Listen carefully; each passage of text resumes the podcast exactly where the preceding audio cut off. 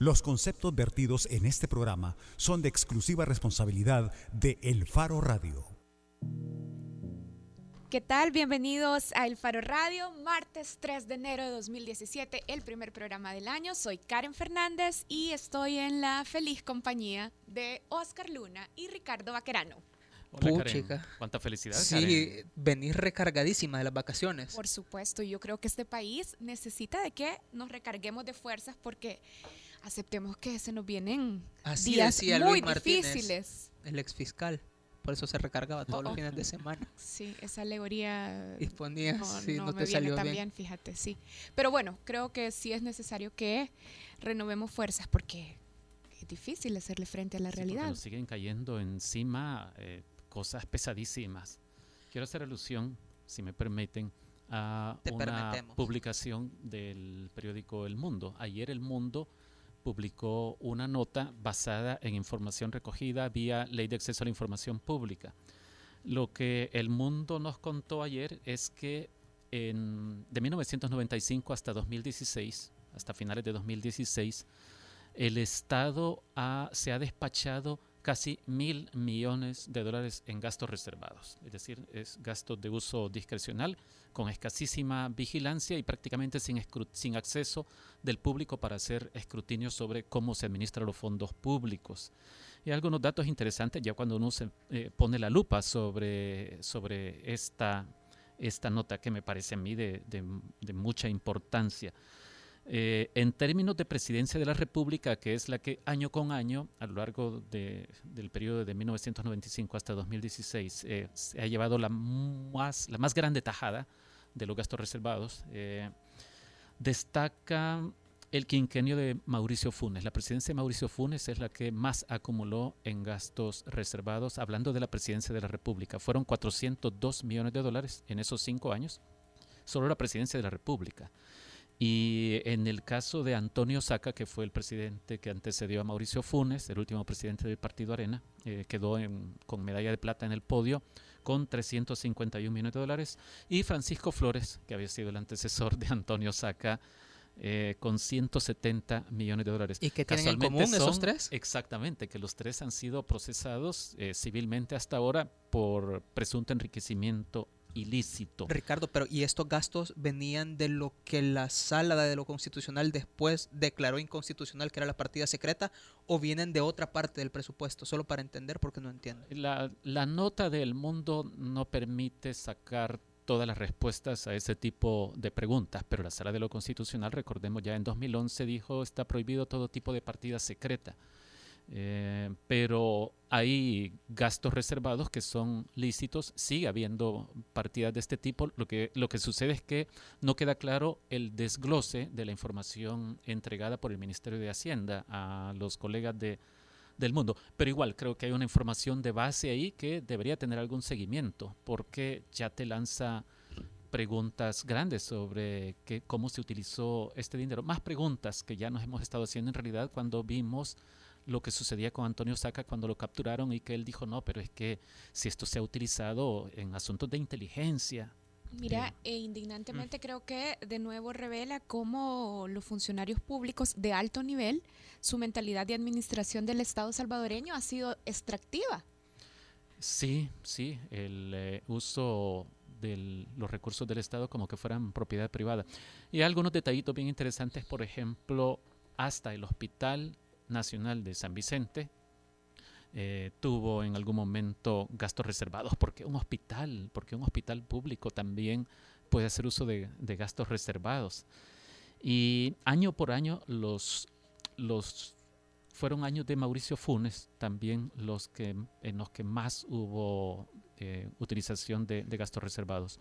Esto ya no estrictamente sobre eh, presidencia de la República, sino que en general en 2012 y en 2013 es cuando más hubo fondos para gastos reservados, que fueron de 77.7 millones en 2012 y en 2013 83.8 millones de dólares. Eh, bueno, les aseguro que la Fiscalía y la Corte de Cuentas deberían tener mucho que decir sobre esto, pero como la Corte de Cuentas... Y los partidos políticos. y los partidos políticos. Ellos deberían de, decir, no, no sé, pero no, no, sé qué Discúlpenos. Eh, ajá. Podrían empezar por ahí. Sí, pero, Miren, pero imagínense, casi mil millones de dólares en gastos reservados en las últimas dos décadas. Y bueno, ayer en la noche, Karen, a vos te tocaba dar la noticias. no, otra mala noticia. O vamos a tener a Sergio Arauz más adelante para que nos cuente. Fíjate que el pajarito, el pajarito no me ha contestado. Yo creo que no, no, no halló nada de lo que queríamos que nos contara. El incendio en el mercado de Sacamil, Karen Fernández, ¿vos tenías algo de eso? No, yo nada más quería comentar y creo que causa mucha tristeza y mucha indignación lo que pasó ayer en la noche, que luego de un enfrentamiento entre vendedores y agentes de seguridad pública terminó en un incendio en el mercado de, de Sacamil. ¿Y fue provocado por los vendedores o...? Yo no tengo clara esa información, ¿alguien la tiene clara por aquí? Mm, yo entiendo por tweets que fue por los vendedores. Sí, aunque había algunos políticos que estaban diciendo que no, que eso había sido delincuencia común y que estas teorías de la conspiración y que es para molestar al gobierno del Simón Paz de, mexicanos del FMLN. Sí, pero mexicanos eh, bien yuca, vea, porque el periodo pasado le tocó aguantar eh, lo de la basura, sí. que nunca pasaba, que era una alcaldesa de Esa Arena. Juana Pacas o de Pacas. Juana Lemos. Juana de Pacas. Sí. Y ahora esto, eh, creo que muy castigada la, esa alcaldía. Muy mala suerte. Y bueno, hoy en la mañana teníamos también otra noticia que... ¿Positiva? Eh, no. Mm, sí. No sé. ¿Por qué? Depende cómo la veas. Depende, cómo, la, veas. Exacto. Eh, Alejandro Maximiliano González Jiménez, mejor conocido como el Gordo Max, Ernesto José Denis Regalado Sullivan, Salvador Enrique Salvador Enrique García Arevalo, y Luis Alonso Marroquín Pineda fueron capturados por el delito de remuneración por actos sexuales o eróticos a menores de edad. ¿Estás leyendo alguna nota? Estoy leyendo lo que tuiteó la fiscalía. Ah, la fiscalía. O sea, eh, vuelve el gordo Max, entonces. Sí, al parecer no era tanto chambre lo de 2014, que de hecho... 2014 fue. 2014 fue, y lo tengo claro porque hoy lo tuiteó Héctor Silva Ábalos, de la revista, director de la revista Factum, que él en 2014 había tuiteado el, el requerimiento, creo que era de la fiscalía. me parece, de acuerdo con lo que la prensa gráfica reporta ahora, lo que pasa es que en ese caso la fiscalía decidió que no iba a acusar a los clientes, sino que solamente a los tratantes. Pero en esta ocasión, entonces sí hay acusación contra los clientes, contra los que contrataban los servicios.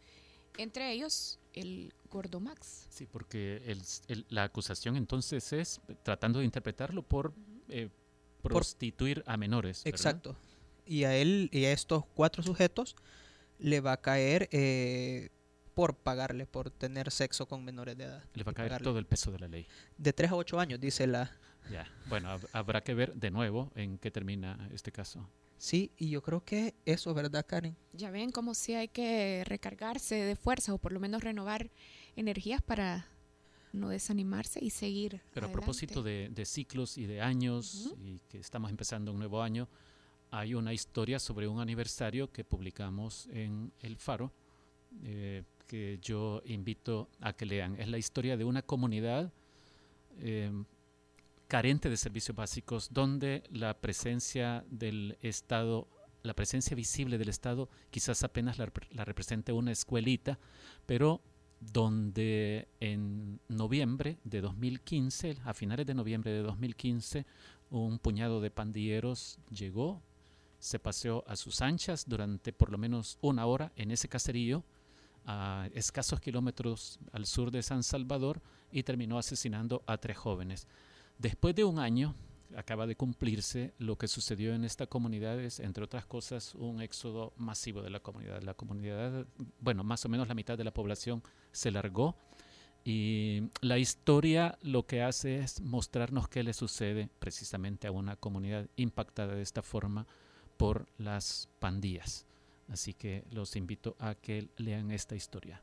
Porque más adelante vamos a hablar de otras cosas, de otras noticias buenas, positivas.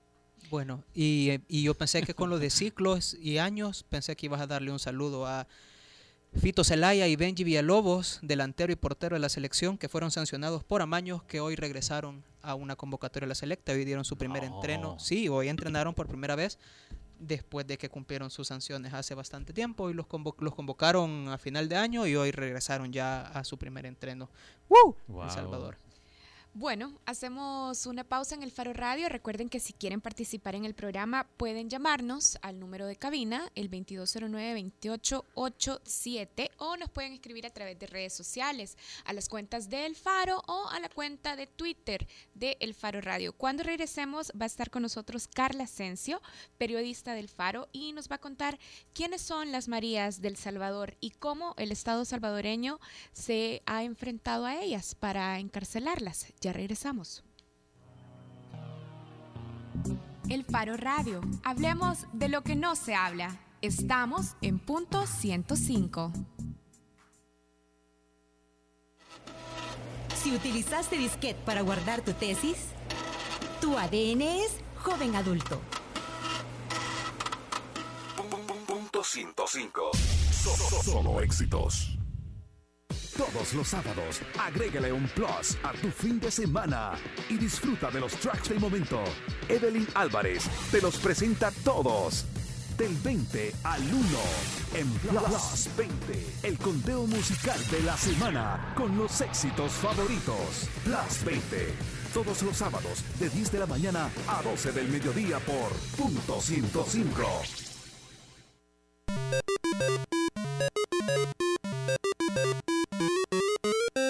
Jugaste Pac-Man en Atari, tu ADN es joven adulto. Punto 105. Solo éxitos. La portada en el Faro Radio.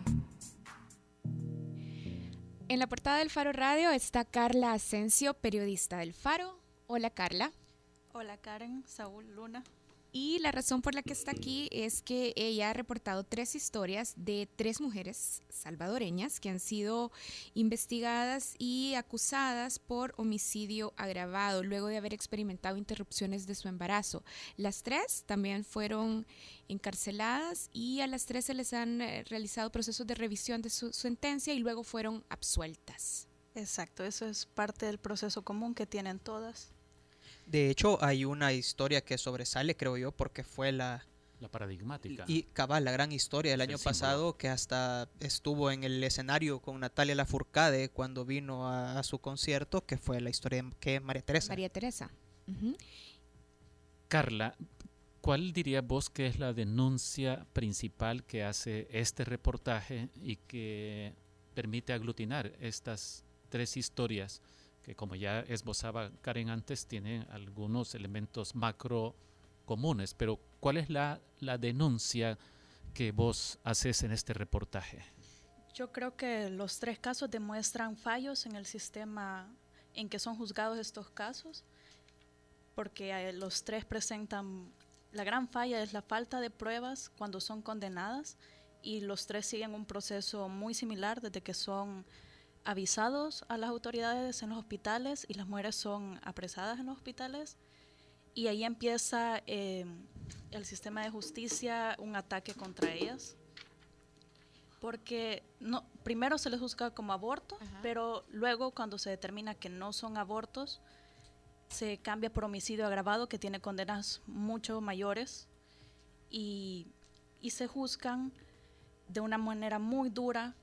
Y luego cuando después de años, cuando llevan a revisión estos casos, se demuestra que se les ha condenado sin pruebas, con autopsias que están incompletas o que se realizaron eh, tarde y no tienen las pruebas para, para demostrar que las mujeres realizaron esto con intención de asesinar a sus hijos. Cuando vos decís entonces que eh, estas tres historias son una denuncia de fallas del sistema, ¿no te referís a, fallas por falta de pericia de las instituciones, por falta de recursos, por, sino que a eso que acabas de redondear al final, que me gustaría que, que ampliaras y que nos lo detallaras, porque tenemos tres historias en este reportaje.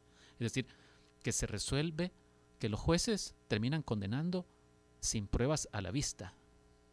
Eso es lo que, lo que se denuncia en estos casos. Cuando son revisados después de cuatro o siete años de que estas mujeres han pasado en la cárcel, los jueces que revisan concluyen de que en la sentencia original no habían pruebas suficientes. En el caso de María Teresa, por ejemplo, de María Teresa Rivera, que como decía Oscar Luna, es el, fue el caso simbólico de, de, esta lucha contra un sistema que parece ensañarse contra mujeres pobres. Eh, ¿Qué es lo que ocurrió? ¿Qué es lo que eh, vos encontraste que había determinado el juez que revisó, que es Martín Rogel? Martín Rogel dice... Es decir, ¿nos podés puntualizar como lo, principal de, las carencias de pruebas?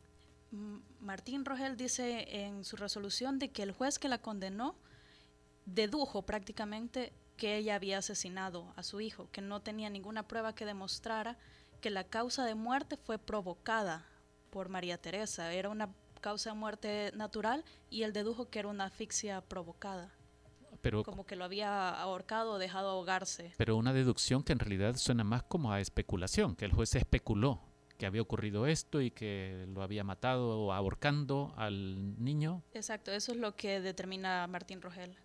Bueno, y tenemos una llamada, está en línea Denis Muñoz. Denis es abogado de la Agrupación Ciudadana para la Despenalización del Aborto. Hola, Denis. Hola, ¿qué tal Karen? Hola, ¿qué tal a todas, a todos allí en la cabina y también en la audiencia del Faro Radio? Denis, ya Carla nos estaba contando un poco sobre la falla en el sistema, en los procesos de investigación y luego en el proceso de juicio de los tres casos que ella ha investigado. Quiero hablar también sobre el rol de la fiscalía, Denis, porque lo que las sentencias de absolución dicen es que las pruebas que se presentan finalmente eh, no son suficientes para documentar o para demostrar homicidio agravado. Pero entonces la fiscalía ¿qué ha hecho en su trabajo? ¿Qué tipo de evidencias recoge o cómo fundamenta el caso para acusar? Bueno, la verdad es que hay una fundamentación muy precaria, pobre, en el sentido de que lo único que prueban, si bien es cierto, es la muerte de un recién nacido.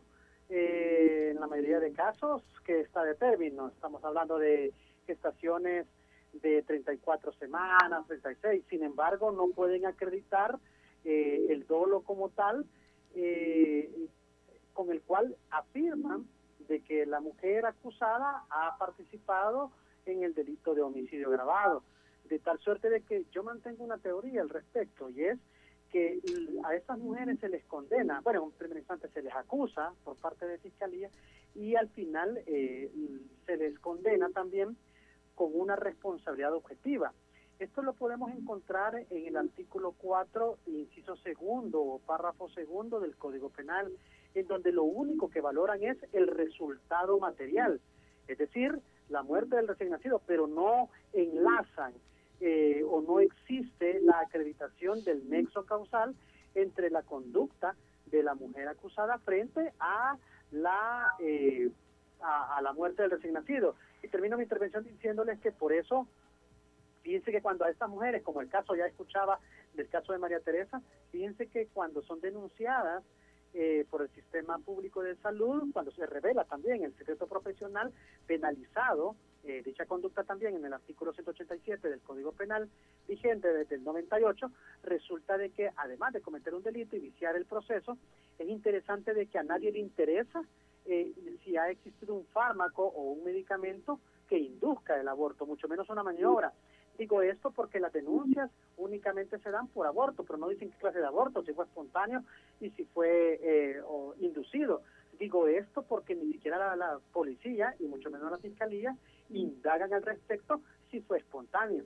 Y esto es muy trascendental porque resulta de que no existe la tipificación de un aborto espontáneo por dos motivos, obviamente, no se encuentra a partir del artículo 133 del Código Penal y mucho menos encaja en la figura o definición como tal de delito. Eh, el tema del aborto espontáneo. Denis, ¿y, en, ¿y estas instituciones, la policía y la fiscalía, están obligadas a hacer esta investigación? Es decir, a tratar de determinar si la interrupción del embarazo fue espontánea. Por supuesto que sí, es un imperativo legal, incluso constitucional.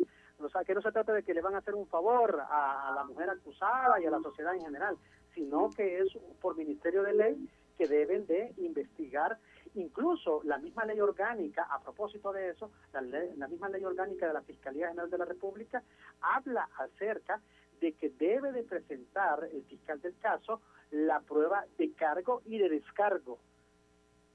Sí, pero entonces surge esta pregunta, Denis, y me gustaría que intentáramos hacer un, análisis detallado institución por institución.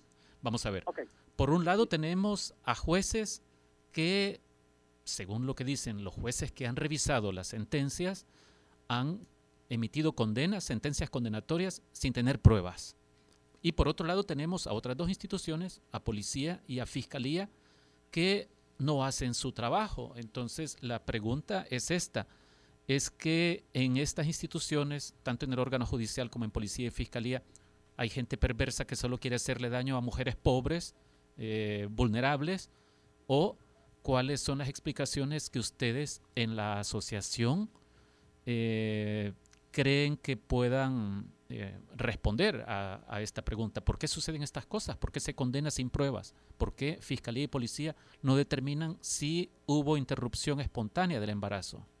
Miren, mira, al respecto, es que tengo mucho que decir al respecto, pero sí, por favor. de resumir. Hay un cúmulo de desinformación en conceptos médicos y de ginecobstetricia e incluso forense.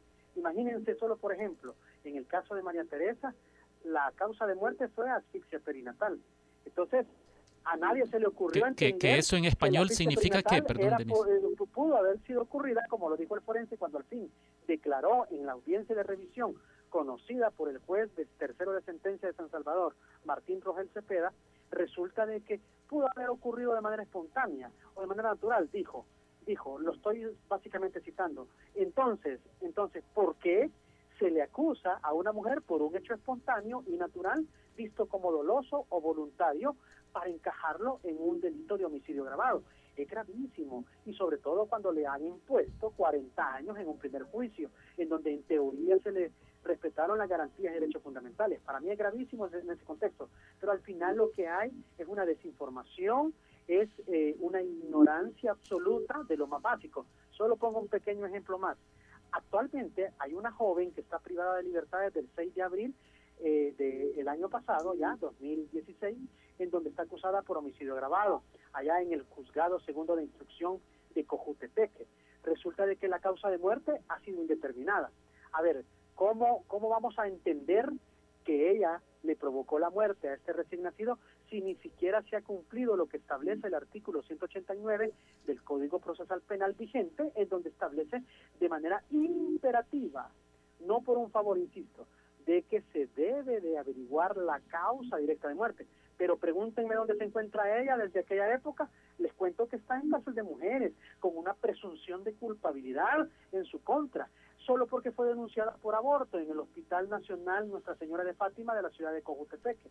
Entonces, el problema es ese, que también el personal médico no está conociendo la figura del secreto profesional que cuando es su paciente no tiene que revelar y no tiene que denunciar o dar aviso de conformidad al artículo 265, numeral 2 del Código Procesal Penal. Eso para empezar. Y para seguir, pues bueno, ya cuando la policía llega a capturar y a esposar a la cama del hospital a esta mujer a, y, a custodiarla también, aunque está muy grave de salud en ese momento, ha perdido dos, litros de sangre mínimo, etcétera, y resulta que cuando despiertan, despiertan esposadas a la cama del hospital. En ese contexto, ¿qué es lo que ocurre?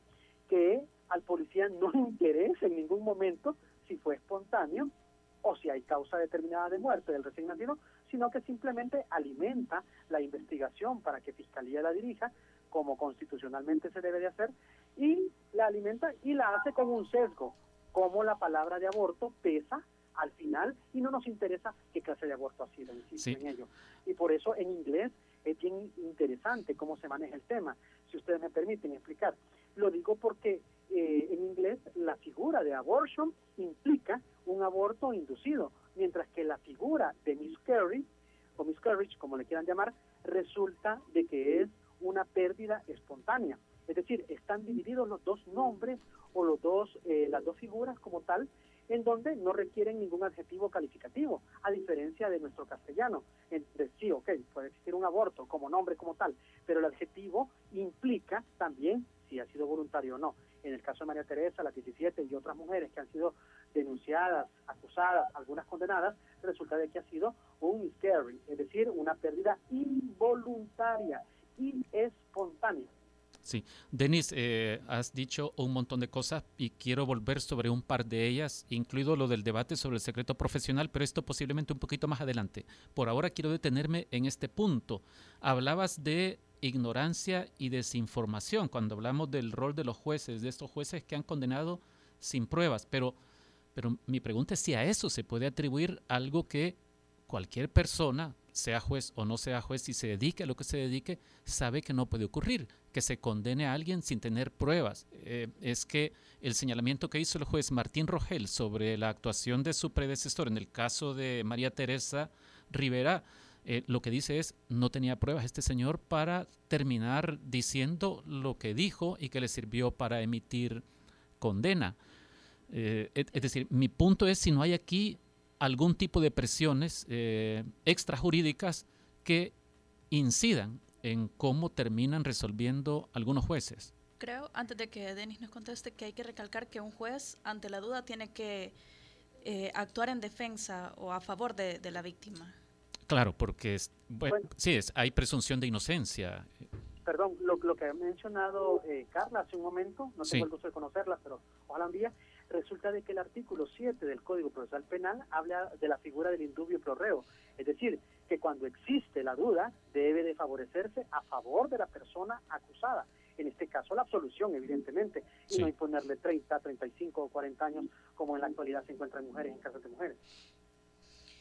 Denise, en la defensa de María Teresa, uno de los argumentos es que María Teresa no sabía que estaba embarazada, que también creo que es uno de los elementos comunes en los casos de otras mujeres que están encarceladas. Pero ¿cómo se explica eh, biológicamente que una mujer esté embarazada durante ocho meses, nueve meses sin darse cuenta? Bueno, a ver, yo para, para darles un pequeño eh, eh, escenario, pues yo llevo investigando el tema desde el año 2007 y hablando con ginecólogos, neonatólogos, perinatólogos, etcétera.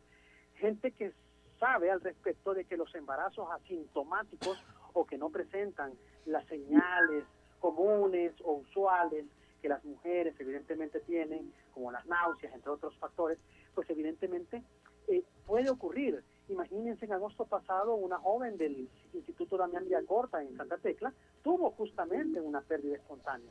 Entonces, en ese contexto, sí hay muchas mujeres que tienen ese, ese embarazo eh, que asintomático. De hecho, no sé, en cable uno puede ver un programa donde eh, se titula, me parece, no sabía que estaba embarazada. Esto puede estar ocurriendo y ha seguido ocurriendo. Pero lo que incide, volviendo a la pregunta este, que ya se me hacía, lo que incide mucho en el sistema de justicia al momento de resolver es lo siguiente. También, aparte de la ausencia de las pruebas, y un sesgo, un estigma que acarrean las mujeres y de considerarlas culpables desde el principio. Es el contexto de que eh, no se prueba la conducta acusada, pero, pero que al final el sistema de justicia termina fallando a través de una sentencia. Pero ¿qué es una sentencia? Etimológicamente podemos irnos a la figura de el sentir, es decir, el juez cuando falla en base teóricamente a las pruebas, que se han presentado a los argumentos y alegatos finales de las partes técnicas, Fiscalía, Defensa, en su momento o caso creyente, evidentemente va a resolver conforme a su sentir. Entonces, ese sentimiento que materializa a través de su fallo el juez o jueza, resulta de que implica también un factor moralista. ¿Cómo ve la connotación del mundo en ese contexto. Y aquí viene un elemento que no se ha hablado, al menos de mi parte en, este, en esta entrevista. Resulta de que también hay un mandato de maternidad obligada hacia la mujer. Por eso es que en la sentencia, si ustedes se fijan, eh, Carla no me dará mentir, en algunas sentencias, no sé cuáles ah, casos en particular ha investigado, es importante que dice, usted estaba, la mujer está acusada, estaba obligada a cuidar, a vigilar y a proteger a su hijo recién nacido, incluso en el momento del parto. Sí, eso sucede en el caso de María Teresa. Estás en shock, te estás muriendo, has perdido dos litros de sangre, no tenés asistencia médica, tenés el hospital a 10 kilómetros en un acceso muy complicado, donde no has tenido ni siquiera lo que la Organización Mundial de la Salud llama salud social, entonces, ¿cómo es posible que un Estado, a través de un juez, que esté permeado de estos moralismos eh, y falsos eh, aspectos, resulta de que venga a condenar a una mujer solo porque no hizo tal situación? Por eso yo menciono mucho el tema de que al final las mujeres terminan siendo condenadas por una forma de cómo no actuaron al final. Es decir, por un estereotipo de género en este concreto. En este caso concreto porque al final solo a las mujeres les ocurre esto. A un hombre, ¿cuánto lo van a condenar por esto? Es más, en la investigación que hizo la agrupación ciudadana del 2000 al 2011, solo a un hombre acusaron por cómplice en 129 casos. Ojo, eso es muy interesante también porque al final esto eh, criminaliza y afecta directamente derechos fundamentales, derechos procesales y además salud sexual y reproductiva de las mujeres en general. Sí, Denis, volvamos y mujeres en condición de pobreza, perdón. Sí. Mujeres en condición de pobreza, obviamente. Ya, veremos eso también. Volvamos por ahora a lo del secreto profesional. Ah, eh, Vos decís que los médicos no deberían denunciar interrupciones del embarazo porque tienen la obligación de proteger el secreto profesional, pero pero la ley, sabemos, también dice que, es delito no avisar de la posible comisión de, un delito. ¿Y en qué situación está el personal médico o el personal de salud eh, si tiene la sospecha de que pudo haber ilegalidad detrás de la interrupción de algún embarazo? Es decir, ¿no tienen la obligación de dar aviso a las autoridades? Eh, la respuesta es no. A ver, el artículo 205, lo voy a parafrasear aunque no tengo el código penal en este momento porque me encuentro fuera de El Salvador, resulta de que establece deber u obligación de denunciar o avisar. Artículo 265, vámonos al numeral 2 específicamente. Dice, tendrán obligación de denunciar o avisar todos los delitos de acción pública, dos puntos. Número dos, los médicos, profesionales relacionados con la salud, salvo de, tendrán obligación de denunciar todo aquello que hayan tenido en conocimiento al prestar sus auxilios. Punto y seguido. Salvo que el conocimiento adquirido esté bajo el amparo del secreto profesional. ¿Qué significa?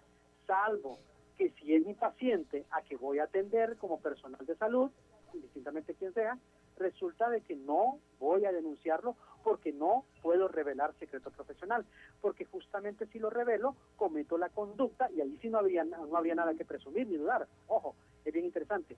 Resulta de que si yo denuncio como profesional de la salud, estoy cometiendo el delito de revelación de secreto profesional, cuya pena de cárcel no es 30 ni 50 años, sino que es eh, de seis meses a dos años de prisión. Sí. O sea, es carcelable al final. Pero lo que quiero decir con ello es que existe esa obligación de no revelar el secreto profesional. Por eso esto se ratifica a través del artículo 37 y 38 del Código de Salud vigente en El Salvador, y en donde establece que no se puede revelar secreto profesional salvo tres causales o excepciones. Número uno, cuando se, se trata de revelar enfermedades infectocontagiosas o de indicadores de salud. dos, cuando se ha cometido un delito. Tres, cuando estamos en presencia también de un peritaje forense. Pero en este caso en particular, si el Código Procesal Penal está dando la, la obligación de abstenerse de denunciar, entonces no le pueden aplicar a ningún personal de salud la imputación del delito de omisión de aviso, justamente porque ya va implícito en su profesión. De hecho, no en vano, por eso, en la nueva ley de los derechos y deberes de los pacientes y prestadores de salud, que es muy fresca porque es del 2016, resulta de que ahí establece la obligación también como una infracción grave si revela secreto profesional. Para terminar, ese, ese este rompecabezas que estoy queriendo armar en abstracto, pues acá con ustedes resulta que el artículo, por eso es que no en vano, el artículo 205 del Código Penal, Procesal Penal actual, dice deber de abstenerse de declarar. No podrán bajo pena de nulidad declarar entre ellos ministros de iglesia, abogados como yo, o también este personal relacionado con el de salud, cuando, es, cuando el conocimiento adquirido haya sido en los términos del secreto profesional. ¿Qué significa esto? Que todos aquellos médicos que han declarado en contra de su paciente, como las 17 y otras, jamás tuvieron que haber declarado. ¿Por qué? Porque el conocimiento adquirido por ellos, el útero, se lo vieron a las mujeres con el ejercicio de la profesión, no por ser ingenieros ni arquitectos, sino en el ejercicio de la profesión como médicos o ginecólogos en su momento. Entonces, o en su caso. Entonces, eso significa que no deben de haber declarado. Y si declararon, eh, pues es nulo el proceso. De hecho, como agrupación, llevamos un caso en la Unión, en donde la Cámara de la segunda sección eh, de Oriente, de segunda instancia, resulta de la tercera sección, pues, eh, de segunda instancia, también ha dado un fallo donde anuló la condena de una mujer hondureña que nos habían condenado a 30 años de prisión justamente porque la médica denunciante declaró en contra de su paciente. La verdad que fue un gran logro, fue un éxito, se lo recomiendo, esa lectura es muy interesante y así vamos a poder comprender este rompecabezas del secreto profesional.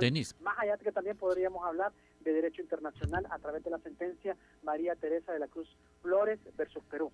y en el caso extremo de que un médico atiende a una mujer y llega a la convicción profesional de que esta mujer ha cometido aborto, digamos, u homicidio o lo que sea, en la interrupción del embarazo. Es decir, algo que viole la ley. No tiene que dar aviso a las autoridades. Su paciente. Eh, y, es su paciente, porque la mujer estaba sangrando y la llevaron a consulta de emergencia y la atendió y dijo, esta mujer ha abortado, claramente ha abortado. Mi convicción es que ha abortado, ha cometido una ilegalidad. No tiene que denunciar. de que si si su conocimiento adquirido es bajo el amparo del secreto profesional, según el artículo 265, numeral 2, no debe de denunciarla, porque si la denuncia revela secreto profesional y podría ser acusado del delito de revelación de secreto profesional. Ya, ok. Denis, yo tengo una pregunta, creo que para ir cerrando. Eh, ah, no, vos tenés una más. Sí, sí, claro. Sí, ah, vaya. Eh, pero vaya, yo creo que aquí eh, estamos de acuerdo que y voy a hacer un, spoiler del, reportaje de Carla, que yo los mando a que lo vean entero, dura 27 minutos, pero es, es un súper reportaje. La última historia es, eh, es bien injusta y desgarradora, creo yo, y es la de Sonia Tábora. Eh, ¿Por ah, qué? Porque esta mujer no sabe cuándo va a regresar a la cárcel y ni siquiera sabe por qué. Eh, creo que Carla puede explicar mejor la historia y mi pregunta es, después de que Carla explique bien a, nuestros escuchas, eh, ¿qué tan común es que pase eso en nuestro sistema judicial? Trato de ah, agregar, Denis, trato de agregar que es la historia de Sonia Tábora es de una mujer que en 2012 fue absuelta después de pasar unos años en cárcel. Perdón, perdón, lo, lo, lo, conozco el caso. Sonia Tábora está procesada, digámoslo así, desde marzo del 2005. Sí, fue condenada, pasó unos años en prisión, en 2012 fue absuelta y ahora la han tenido, el sistema la ha tenido de aquí para allá, llevándola de audiencia en audiencia, que se frustran y es una mujer a la que, a mi juicio, están torturando desde el sistema judicial. De la sala de lo penal. imagínense que ni siquiera hay autopsia en ese caso. O sea que tienen que inventarse la causa de muerte. Pero además a ella la tienen en una incertidumbre de, de, no saber si vuelve a la cárcel o qué cosa, o si va a quedar libre definitivamente, porque nunca le realizan la audiencia. Sí, porque resulta que orgánicamente la Corte falla porque no manda a los jueces suplentes para que se practique el nuevo juicio. Y eso que, y, y como el caso de ella, ¿qué tan, eh, qué tan comunes son casos así en el sistema judicial salvadoreño? Uh, son muchos. Fíjense que cuando yo empecé en el ejercicio de la profesión en el 2005, yo pensaba de que toda la gente que estaba en la cárcel era culpable porque le habían probado, eh, habían desvanecido su inocencia a través de las pruebas. Eso es mentira, es falso. Yo no estoy diciendo de que todo el mundo que está en las cárceles y que eh, ha sido condenada eh, pues que no lo sea de, pronto, pero resulta de que no es cierto, no es cierto. De hecho, mi primer caso en el 2007 acerca de estos casos, el caso de Cristina Quintanilla, resulta de que ella había sido condenada a 30 años y tuvieron que presumir la causa de muerte porque resultó de que el tribunal, segundo de sentencia, la condenó a 30 años con causa indeterminada de muerte, así como han condenado a otras mujeres, como en los casos de las 17. Y otros casos también que puedo explorar y decir mucho más. Pero, pero lo que quiero decir al final es que esto es más común de lo que se, se puede suponer o creer y es complicado porque la ciudadanía no conoce de pronto esta clase de casos y situaciones y se cree y se decanta por, por eh, creer que son culpables. De hecho, pronto les voy a dar una noticia por allá a ustedes respecto de un caso que sonó el año pasado. Y que de hecho me preguntaron por allí en, esta radio, ¿no? acerca de ese caso, pero luego le voy a decir, por supuesto, estamos en otro caso. Sí, Denis, yo tengo una última pregunta. Em, a, la luz de la información que uno mira de los casos que, que observa que salen en medios, eh, eh, en el fenómeno de la interrupción de los embarazos, solo mujeres pobres sufren interrupción del embarazo. No, no, es una pregunta. ¿O hay algún caso que esté documentado de alguna mujer que venga de una clínica o de un hospital privado, por ejemplo? No, no, de hecho no. Es que da la impresión de que al sistema judicial solo llegan casos de mujeres pobres. Exacto, o sea, totalmente. De hecho, yo, yo solo conocí un caso, déjenme decirles que conocí un caso porque unos colegas me consultaron hace unos años acerca, porque estaban defendiendo a una adolescente eh, de 15 años que había sido acusada por aborto consentido y propio. Llegó al hospital privado y como la cuenta era muy alta, la factura que tenían que pagar para la atención, entonces la denunciaron al hospital, eh, la, remiten al hospital, eh, la refieren, se dice, y también mandan el aviso a la fiscalía para que la procesen. Y en efecto la procesaron. La causa del aborto había sido indeterminada según las pruebas ofertadas al juzgado de menores. Pero lo que quiero decir al final es de que eh, solo a ella la procesaron, al violador o agresor sexual jamás lo procesaron, a pesar de que era sí o sí, según el Código Penal, una violación sexual acreditada totalmente porque tenía 15 años, o sea que quedó embarazada de 15 o de menos años, sin duda alguna. Entonces, pero nunca persiguieron al violador. Entonces, en estos casos, evidentemente la denuncia y el seguimiento en los casos únicamente saldrá de los hospitales públicos. Entonces la pregunta es quiénes llegan a los hospitales públicos. Obviamente quien no tiene cómo pagar y a veces ni siquiera tienen para el pasaje para poder llegar o las condiciones necesarias. Por eso es que a veces las mujeres no les toca más que llamar al sistema 911 de la policía para que tengan la atención de una ambulancia y las pueden llegar a ver. Pero en ningún momento tiene que ser interpretado esto como una denuncia que, o como una autoincriminación como lo interpreta el sistema de justicia en El Salvador. Magnífico. Gracias. Muchas gracias, Denis. No, a la orden, un placer. Un abrazo. Como no, feliz tarde. Era Denis Muñoz, abogado de la Agrupación Ciudadana por la Despenalización del Aborto. ¿Qué diríamos, señor Romero, si estuviera aquí escuchando esto, verdad?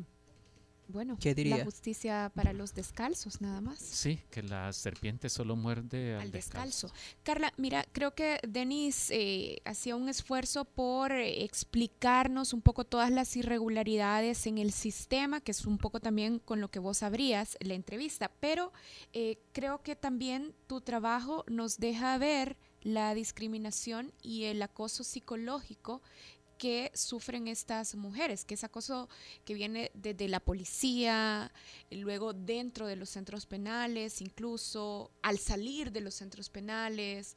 Creo que también es, es, una, de las, eh, es una de las facetas en la vida de estas mujeres que nos deja ver tu, tu reportaje. Sí, ya como escucharon a Denis, es un proceso largo y complicado y tiene muchos aspectos en consideración todos estos casos, desde la salud, lo judicial, y también está toda la discriminación que, que sufren estas mujeres, desde cómo se toca el tema en los medios de comunicación, desde el momento en que se les pone la palabra aborto, ya sabemos que toda la gente salta.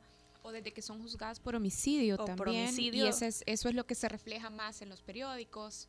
Sí, entonces también la gente, ellas lo han sufrido mucho fuera de la cárcel cuando son discriminadas por sus propios vecinos. Así nos cuenta Karina, por ejemplo, en, en el video, se puede ver cómo la misma gente le dice cosas cuando la reconocen o saben que ella es a la que se refiere el caso. Y en esto es bien grave el, caso de Sonia, que ya, ya lo mencionaron al inicio, el de, el de María Teresa tal vez fue el más sonado el año pasado, pero creo que el de Sonia es más grave por todos los años que lleva. O sea, de, eh, son 11, casi 12 años en que ella ha tenido que seguir este proceso sin la seguridad, sin sentirse tranquila, sin saber qué va a pasar porque todavía está esperando al otro mes que le digan si es culpable o es inocente en un caso, como mencionaba Denis, en donde ni siquiera hay una autopsia para determinar cuál fue la causa de muerte. Para febrero está programada su audiencia, ¿verdad? Sí, en el Tribunal de Sentencia de Sonsonate. Bueno, si ustedes quieren eh, ver el trabajo de Carla Asensio, este trabajo de documental de Carla Asensio, tienen que entrar a la portada del faro.net y ahí van a encontrar este trabajo que se titula El Salvador contra sus Marías. Gracias, Carla. Gracias. Nosotros hacemos una pausa, ya regresamos en el Faro Radio. ¿Con qué vamos a regresar, Karen? Vamos a regresar, espero que no hayas cambiado de planes, hablando sobre un taller de autodefensa para mujeres. Ya regresamos. El Faro Radio. Hablemos de lo que no se habla. Estamos en punto 105. Si al escuchar este sonido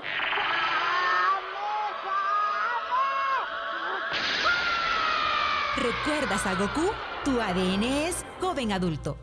Punto 105. Solo éxitos. Si por culpa de la película Tiburón tienes miedo a bañarte en el mar, tu ADN es joven adulto. Punto 105. Solo éxitos. La contraportada en el Faro Radio. Bueno, este sábado 7 y el domingo 8 de enero, de 2 a 5 de la tarde, va a haber un taller que se llama Taller de Autodefensa para Mujeres. Y hoy queremos conversar sobre primero, ¿qué es esto de la autodefensa feminista? Y también queremos compartirles más datos generales sobre el evento. Y está en línea Irma Estrada, organizadora de este taller. Hola Irma. Hola. Irma, quizás antes de, hablar de los datos generales, del taller, quién organiza, etcétera, etcétera, cuando pensamos en autodefensa para mujeres, yo pienso en... Autodefensa feminista, dijiste. Auto, autodefensa feminista, pero pienso en muchísimas situaciones en las que estamos expuestas y necesitamos defendernos. Pienso en situaciones en el hogar, en la familia, en lo laboral, pienso en situaciones de acoso callejero. Cuando eh, titulan este taller Autodefensa Feminista, ¿de qué situaciones o en qué contextos de defensa eh, están pensando? Ok, bueno, muchas gracias primero por, por tenerme en el, Faro Radio.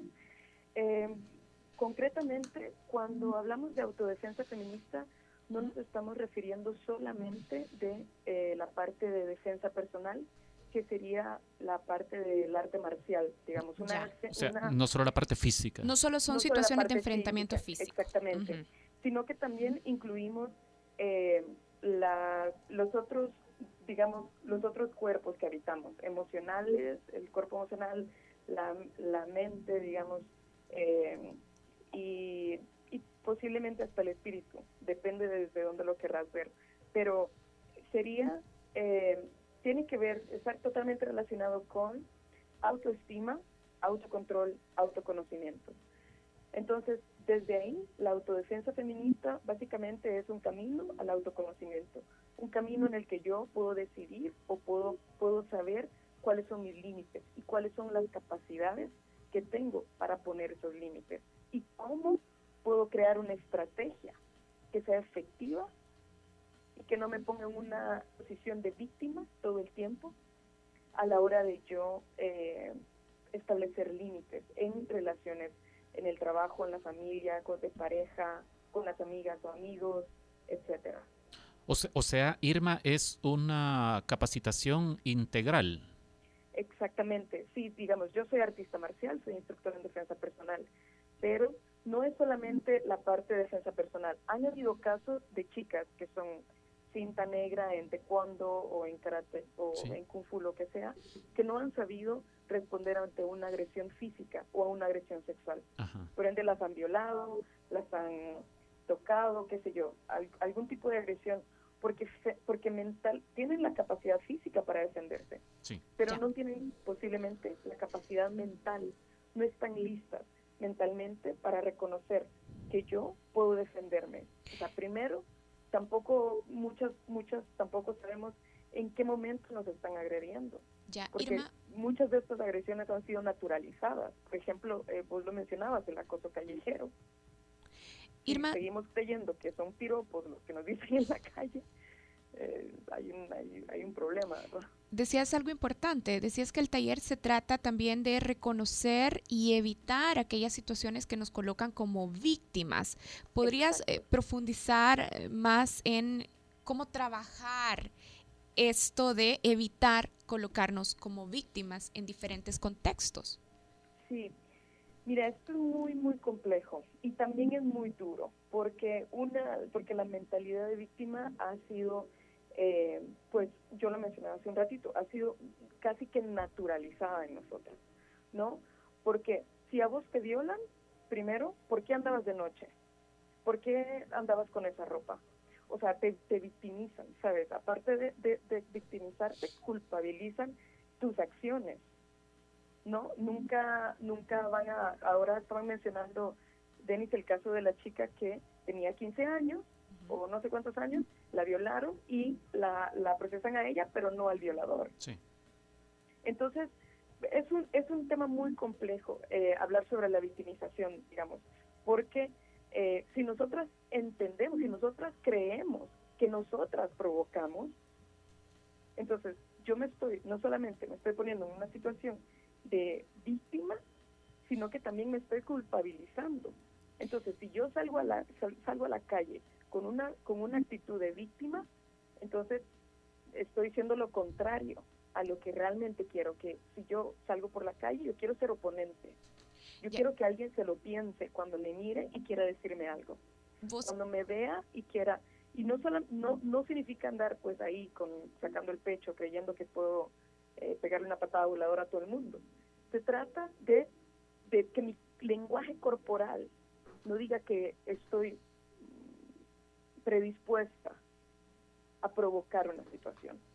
Porque en realidad no estamos provocando nada. Estabas diciendo que esta es una construcción al final que se va naturalizando y se va naturalizando como un producto social y como un producto cultural también.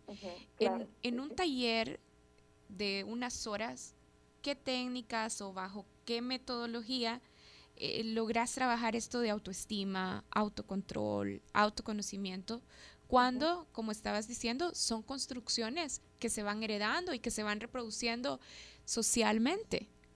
Claro, mira, como no, como son construcciones y como no es natural realmente, porque de todas las especies la única hembra que no se defiende es la humana.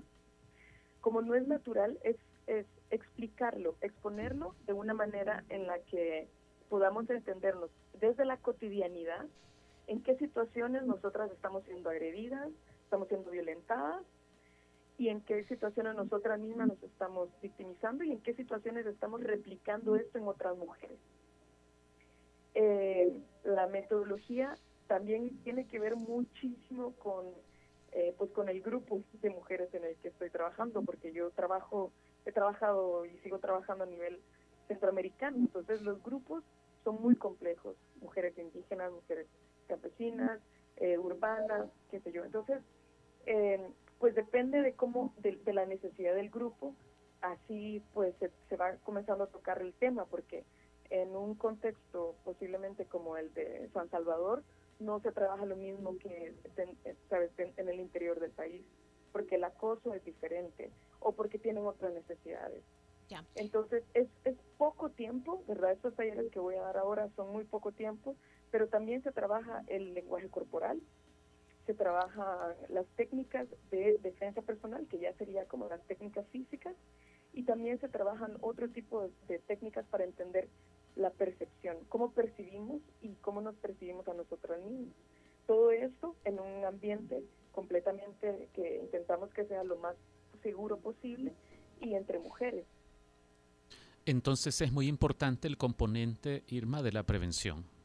Sí, totalmente, totalmente. Esto de la, de la prevención también quiero dejar claro que no se trata de no salir a la calle, porque entonces no estamos, no estamos previniendo. Sí, sí, no, no, vos hablas de, de, cómo mirar, de lenguaje corporal y, y estas cosas, ¿no? Sí, sí, sí. De cómo me, cómo me muevo yo, cómo, cómo me percibe la gente. ¿Me perciben como una víctima o me perciben como, como un oponente? ¿Me perciben como alguien que va a reaccionar ante una agresión, etcétera? Y, y esto no significa que eh, vamos a reaccionar de una manera violenta, significa que vamos a entender primero qué capacidades tengo yo. Si lo que yo puedo hacer no soy tan fuerte, bueno, pero yo puedo negociar. Entonces utilizo la voz, utilizo mi lenguaje corporal y hablo con la voz firme y digo sí o no, ¿sabes? O sea, como marcar el espacio. La autodefensa, al final de todo, es establecer límites, límites y autoconocimiento. Bien, Irma, tenés dos fechas confirmadas, este sábado y domingo que vienen. ¿Son fechas diferentes o es un taller que dura los dos días? No, eh, de, hecho ya tengo cuatro fechas. Ah, son cuatro el fechas. Sábado 7, domingo 8, sábado 14 y domingo 15. Ya. El taller dura un día, pero si las participantes quisieran apuntarse a ambos días, entonces también, también pueden. ¿Cuántas horas, a dónde y si tiene costo, cuánto es? Sí, es, como estoy empezando un tour por Latinoamérica, voy a subir después de acá a Guatemala y después a México para después bajar. Entonces tiene como un, valor simbólico de 7 dólares. Es solo para mujeres. El límite de edad, bueno, es de los 9 años hasta, hasta que quien quiera. Y es de 2 de la tarde a 5 en la casa de todas, que es en la calle Gabriela Mistral. Bien. y quienes acudan tienen que llevar eh, cierta vestimenta mínimamente cómoda, supongo. Claro, sí, eh, ropa cómoda y agua para, para estar bien hidratado. ¿Y, dinero? Y, el, y los 7 dólares. Bien, perfecto. Y si quieren más información, ¿hay algún número al que puedan eh, llamar o alguna página en Facebook a la que deban escribir? Sí, por si hay que reservar cupo, por ejemplo. Claro, sí, sí, de hecho ya está, ya está lleno el de este fin de semana, entonces tendría que ser para el próximo. La página se llama Cuida tu Espacio, pueden buscar la información en Facebook, eh, facebook.com eh, slash Cuida tu Espacio, o pueden buscar la página por internet que es www.cuidatuespacio.com. Perfecto. Y también mi número de teléfono es 7740-6927. Bien. Bueno, muchas gracias, Irma. Muchas gracias a ustedes por el espacio. Bueno, entonces si se quieren apuntar a estos talleres, Irma Estrada ya nos decía que los de este fin de semana, sábado 7 y domingo 8, están llenos, pero hay dos fechas más, el sábado 14 y el domingo 15 de enero, en la Casa de Todas, sobre la calle Gabriela Mistral. Y pueden buscar más información en la página de Facebook Cuida tu Espacio. Bueno, bueno. Nos vamos. suena de Underbits? Me suena, eso es con lo único bonito, creo yo, que vamos a terminar el, programa de hoy, que no ha sido nada, nada fácil. Esto son de aquí. Eh, a mí me dio una gran sorpresa porque son realmente buenos. A la Carla se los puse un día y no pensaba, o sea, no, ¿Quiénes son? No lo sé. No sé quiénes son. Yo los conocí por la lista de, de la revista Factum eh, de los mejores discos hechos en El Salvador del año pasado y es una gran sorpresa. Esto es Blame de The Underbeats. Nos escuchamos jueves. Adiós.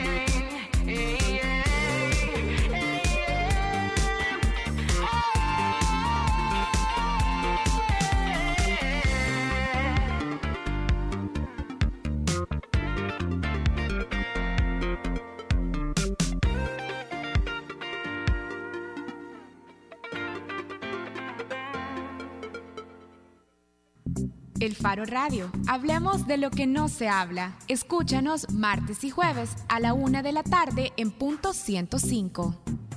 Los conceptos vertidos en este programa fueron de exclusiva responsabilidad de El Faro Radio.